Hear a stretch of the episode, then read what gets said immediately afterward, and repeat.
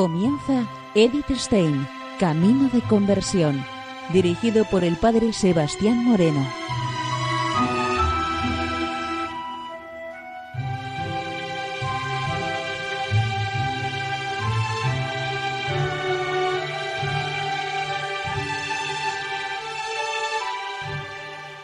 Muy buenos días, nos de Dios.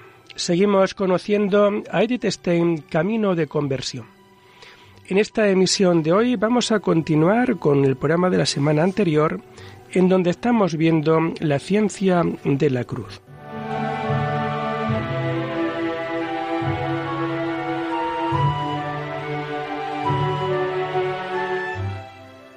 Nos comenta Edith Stein lo siguiente. El mensaje de la Sagrada Escritura. Quizás ya como alumno de los jesuitas fue introducido en el manejo de la Sagrada Escritura. Incluso antes, en la predicación y en las clases y en la liturgia, le salieron al encuentro las palabras del Señor y con ello las palabras de la cruz. Entre los carmelitas, la instrucción sobre la Sagrada Escritura era algo cotidiano. Cuando el joven religioso fue enviado a Salamanca para estudiar, la introducción en la Sagrada Escritura bajo la, bajo la dirección de doctos exegetas constituía una parte esencial de su trabajo. Sabemos que en tiempos posteriores vivió totalmente en y con la Sagrada Escritura. Era uno de los pocos libros que tenía siempre en su celda. Las palabras de la Escritura son inseparables de sus escritos. Se convirtieron en la expresión natural de su experiencia interior y al escribir le venían a su pluma espontáneamente. Su secretario y confidente en los últimos años, el padre Juan Evangelista, narra que Juan de la Cruz apenas necesitaba consultar la escritura porque se la sabía casi de memoria. Tenemos que suponer entonces que el mensaje de la cruz, de la palabra divina, influyó siempre de nuevo en su corazón a lo largo de toda su vida. Examinar exhaustivamente esta principalísima fuente de su ciencia de la cruz es totalmente imposible, pues tenemos que suponer que toda la Sagrada Escritura, el Antiguo y el Nuevo Testamento, era su pan cotidiano. Las citas de la Escritura son tan numerosas en sus escritos que no viene al caso comentarlas todas.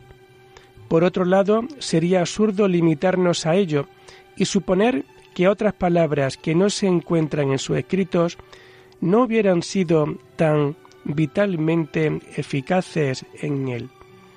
Pero tenemos que mostrar con diversos grupos de ejemplos cómo tenemos que pensar algo de la irrupción en él del mensaje de la cruz. El Salvador mismo habló en distintas ocasiones y con sentidos diversos de la cruz. Cuando predice su pasión y muerte, es cuando tiene ante sus ojos el sentido literal del madero de ignominia donde acabaría su vida. Pero cuando dice, el que no toma su cruz y me sigue no es digno de mí, o si alguno quiere venir detrás de mí, que renuncie a sí mismo cargue con su cruz y me siga, entonces es la cruz el símbolo de todo lo que es difícil y pesado, y contradice tanto la naturaleza del hombre, que es como una puerta hacia la muerte, cuando alguien la carga sobre sí, y esta carga tiene que llevarla consigo diariamente el discípulo de Jesús. El anuncio de la muerte puso la imagen del crucificado ante los discípulos, y esto mismo hace todavía hoy ante quien lee o escucha el Evangelio. Aquí se encuentra una exigencia silenciosa a dar una respuesta correspondiente. Las llamadas al seguimiento por el camino de la cruz de la vida nos dan la respuesta correspondiente y al mismo tiempo nos dan una visión sobre el sentido de la muerte en la cruz. De hecho, a estas palabras de invitación le sigue inmediatamente la advertencia. El que quiera salvar su vida la perderá, pero el que pierda su vida por mí, ese la salvará. Cristo ofrece su vida para abrir a los hombres la puerta de la vida eterna. Pero para ganar la vida eterna, tienen que renunciar a la vida terrena. Tienen que morir con Cristo para con Él resucitar. La muerte del sufrimiento durante toda la vida y la negación diaria de sí mismo, si se da el caso, también con la muerte sangrienta del testimonio de la fe por el mensaje de Cristo.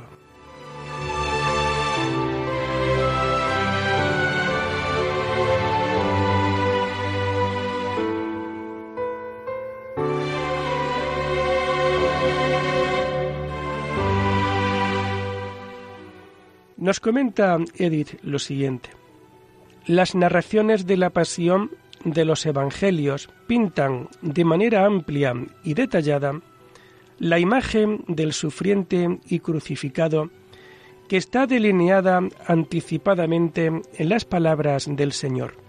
Un corazón de niño puro y tierno y la fantasía del artista, es casi imposible pensar otra cosa, tenían que quedar imborrablemente impresionados por estas imágenes. Además, hemos de tener en cuenta que el niño participó en los oficios de Semana Santa, incluso lo hizo como monaguillo en el Domingo de Ramos y en los días de Semana Santa. La Iglesia, a través de la liturgia, pone todos los años ante los fieles los últimos días de la vida de Cristo, su muerte y sepultura con dramática viveza, con conmovedoras palabras melodías y ceremonias que convidan irresistiblemente a participar en ellas.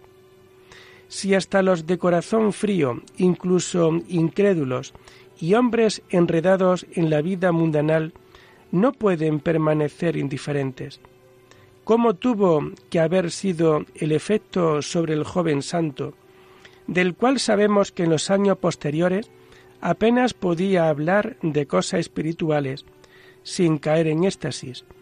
Escuchar una canción le ponía en arrobamiento. En el estudio personal de la Sagrada Escritura, a los relatos evangélicos se añadieron las profecías del Antiguo Testamento. Sobre todo, la presentación del siervo de Dios sufriente de Isaías, a las que ya el joven carmelita tuvo que haber sido dirigido por las lecturas del breviario en los días de la Semana Santa. Aquí no sólo podía encontrar nuevas descripciones de la pasión con realismo despiadado, sino que se ofrecía el gran fondo de la historia del mundo y de la salvación del drama del Gólgota.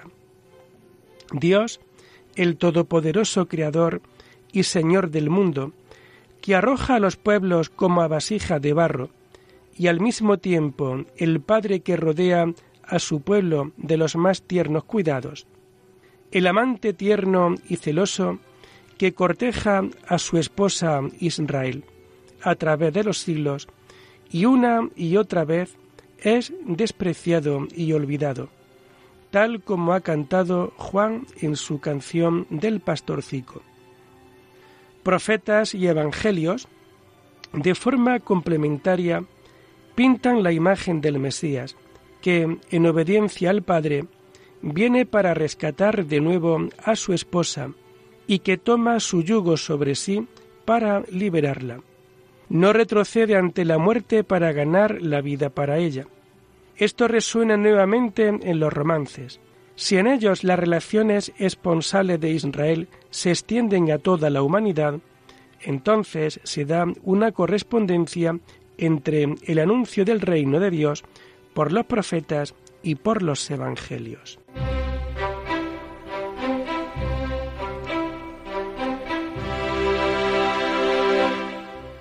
Aún otra cosa de los libros proféticos tuvo que ser significativa para Juan. la relación en la que está el profeta mismo con su Dios y Señor, la vocación y elección de un hombre sobre el cual el Todopoderoso pone su mano.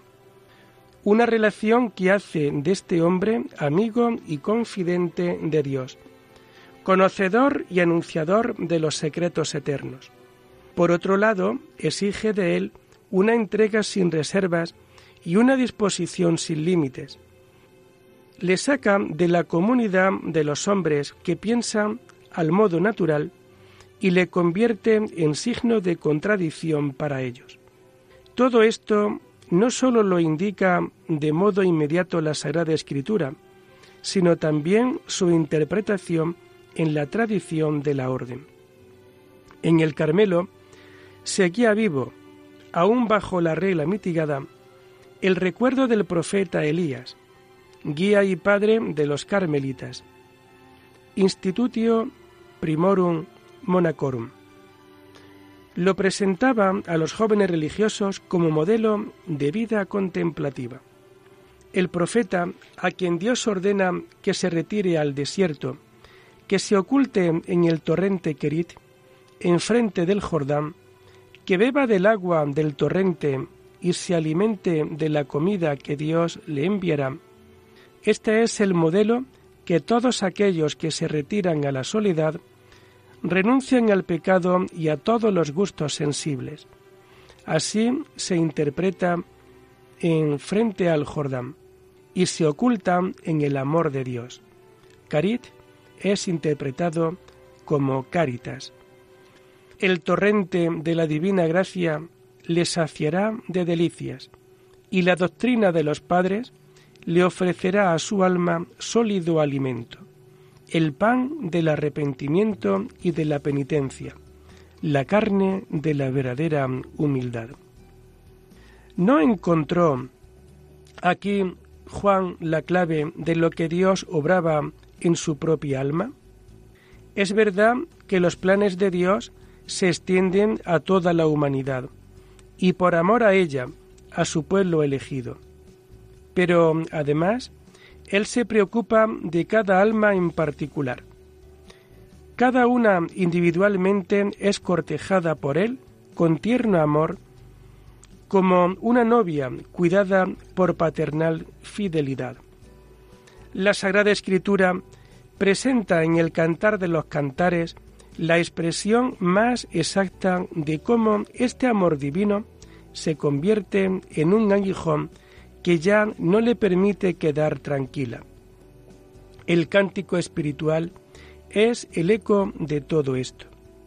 Más tarde tendrá que ser mostrado detalladamente como el motivo de la cruz aparece continuamente en él.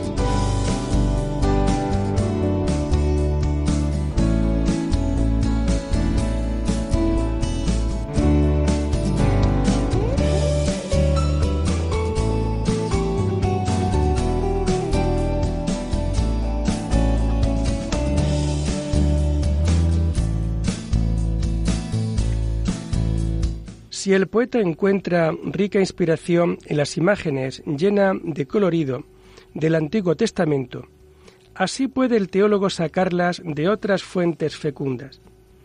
El alma unida a Cristo, viviendo de su vida, pero sólo en su entrega al crucificado, sólo cuando ha recorrido con él todo el camino del Calvario. En ninguna parte está expresado de manera tan clara y aguda como en el mensaje de San Pablo. Él ya posee una desarrollada ciencia de la cruz, una teología de la cruz desde la expresión más íntima. Cristo me ha enviado a evangelizar, y esto sin hacer ostentación de elocuencia para que no me desvirtúe la cruz de Cristo. El lenguaje de la cruz, en efecto, es locura para los que se pierden, mas para los que están en vía de salvación, para nosotros, es fuerza de Dios. Los judíos piden milagros y los griegos buscan sabiduría. Nosotros predicamos a Cristo crucificado, que es escándalo para los judíos y locura para los paganos. Mas para los que han sido llamados, sean judíos o griegos, se trata de un Cristo que es fuerza de Dios y sabiduría de Dios. Pues lo que en Dios parece locura es más sabio que los hombres, y lo que en Dios parece debilidad es más fuerte que los hombres. La palabra de la cruz es el Evangelio de Pablo, el mensaje que anuncia a judíos y gentiles. Es un testimonio sencillo, sin adorno en la palabra, sin pretensión alguna de convencer con argumentos racionales. Saca toda su fuerza del testimonio mismo de lo que anuncia. Y esta es la cruz de Cristo, es decir, la muerte de Cristo en la cruz y el mismo crucificado. Cristo es fuerza de Dios y sabiduría de Dios, y no sólo como enviado de Dios, Hijo de Dios y Dios. Él mismo, sino como crucificado. Y es que la muerte de cruz es el medio de redención ideado por la sabiduría insondable de Dios. Y para mostrar que la fuerza y la sabiduría del hombre son incapaces de realizar la redención, Él da la fuerza redentora a aquel que, según medidas humanas, parece débil y loco, aquel que no quiere ser nada por sí mismo, sino que deja que sólo la fuerza de Dios actúe en él, el que se ha vaciado de sí mismo y se ha hecho obediente hasta la muerte y muerte de cruz. La fuerza redentora es el poder de despertar la vida en quienes la vida divina estaba muerta por el pecado. Esta fuerza redentora de la cruz ha pasado a la palabra de la cruz y a través de esta palabra se comunica a cuantos la reciben se abren a ella sin exigir milagros ni razones de sabiduría humana. En ellos se convierte en esa fuerza vivificadora y la formadora que hemos denominado ciencia de la cruz. Pablo mismo ha cumplido esto a la perfección. La misma ley me ha llevado a romper con la ley a fin de vivir para Dios. Estoy crucificado con Cristo y ya no vivo yo, sino que es Cristo quien vive en mí. Ahora, en mi vida mortal, vivo creyendo en el Hijo de Dios que me amó y se entregó por mí. En aquellos días, cuando era de noche en torno suyo, pero había luz en su interior, conoció el celador de la ley que la ley era sólo el maestro en el camino hacia Cristo. Podía preparar para recibir la vida, pero no podía dar vida por sí misma. Cristo tomó sobre sí el yugo de la ley por cuanto la cumplió perfectamente y murió por y a causa de la ley.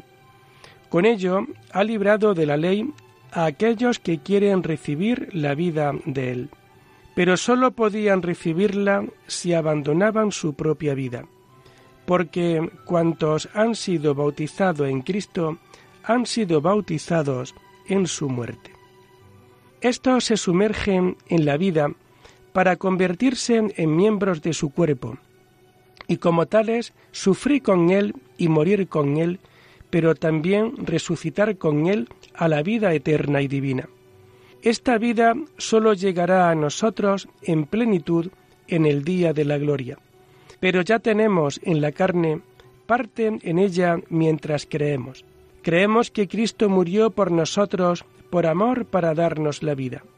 Esta fe es la que nos deja ser uno con Él como los miembros con la cabeza, y nos abre el torrente de su vida.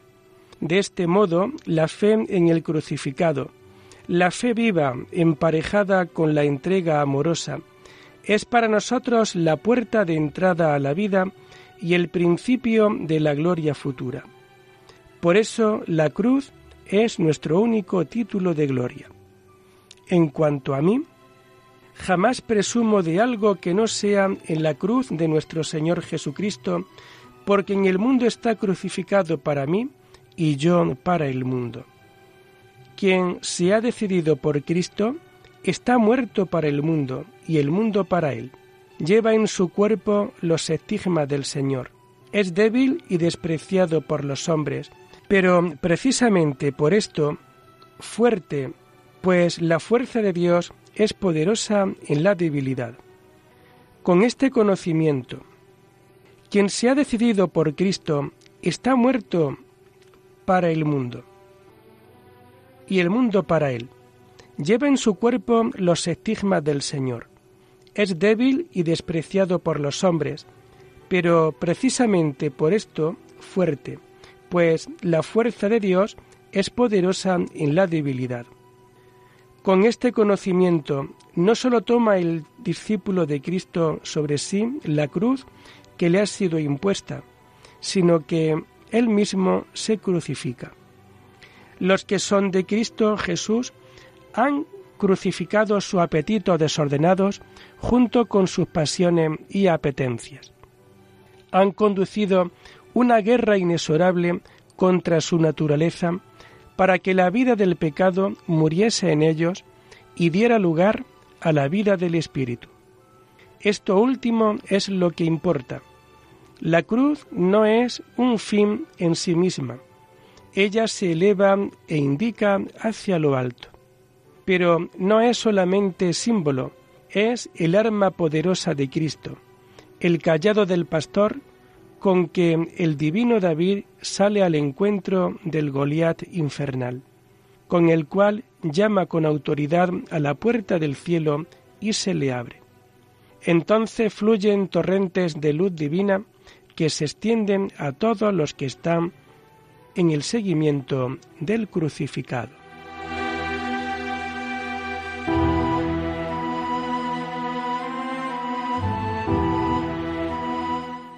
Y lo dejamos aquí por hoy, invitándoles a seguir profundizando en la vida y en el mensaje de Edith Stein.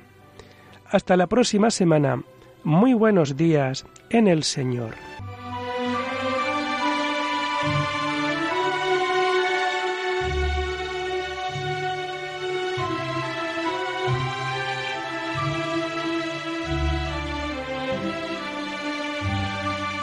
Han escuchado Edith Stein, Camino de Conversión, con el Padre Sebastián Moreno.